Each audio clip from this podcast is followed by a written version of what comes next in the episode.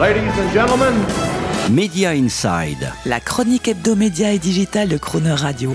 Terence Derieux. Chaque dernier mercredi mensuel, Media Inside choisit pour vous les 5 infos un peu hors cadre du mois, à retenir ou à connaître absolument, le tout genre format SMS. Même les idéologues du web gratuit veulent désormais faire payer. Prise de conscience inéluctable pour les partisans de l'Internet libre et du gratuit, tout devient progressivement payant sur Internet. Et même Wikipédia s'y met avec le lancement de Wikimedia, service payant à destination des grandes entreprises technologiques pour leur permettre de mieux accéder et indexer les données de Wikipédia.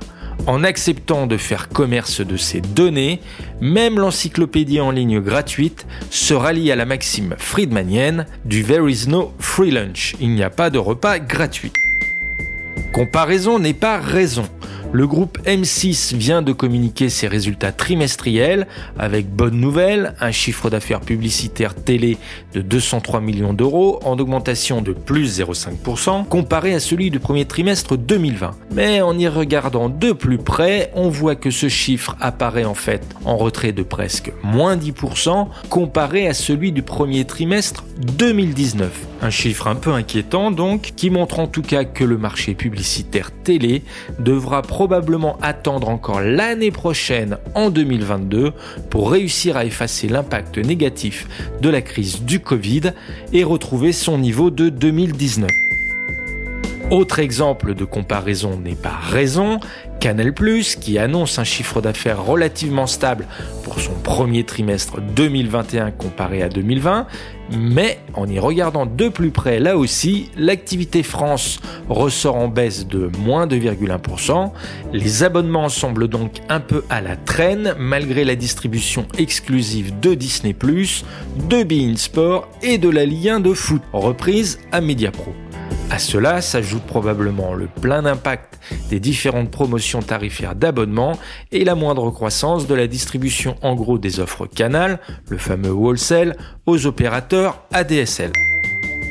Au secours, la télé revient innovation intéressante de la société hollandaise Unified Streaming, dont le nouveau logiciel Remix VOD2 Live vous permettra de créer un nombre illimité de chaînes de télévision à partir de votre bibliothèque de programmes en vidéo à la demande. Une technologie qui devrait vous éviter demain sur Netflix ou Disney ⁇ le stress lié au choix des programmes tout en facilitant leur découverte en étant porté par des chaînes de télévision personnalisées et illimitées. Crypto ergo sum. Avec les crypto-monnaies, nous voilà partis pour transcender le je pense donc je suis. Grâce au personal token, sorte de bitcoin personnalisé, il vous sera bientôt possible de devenir votre propre monnaie en créant en quelque sorte vos propres bitcoins pour vendre, comme commencent à le faire certains sportifs par exemple, une partie de votre corps d'athlète, de votre performance sportive ou de votre image. Convertir jusqu'à votre propre conscience en crypto-monnaie sur la blockchain, autant dire qu'on y est presque. Bienvenue donc dans le monde du crypto ergo sum. Descartes doit vraiment se retourner dans sa tombe.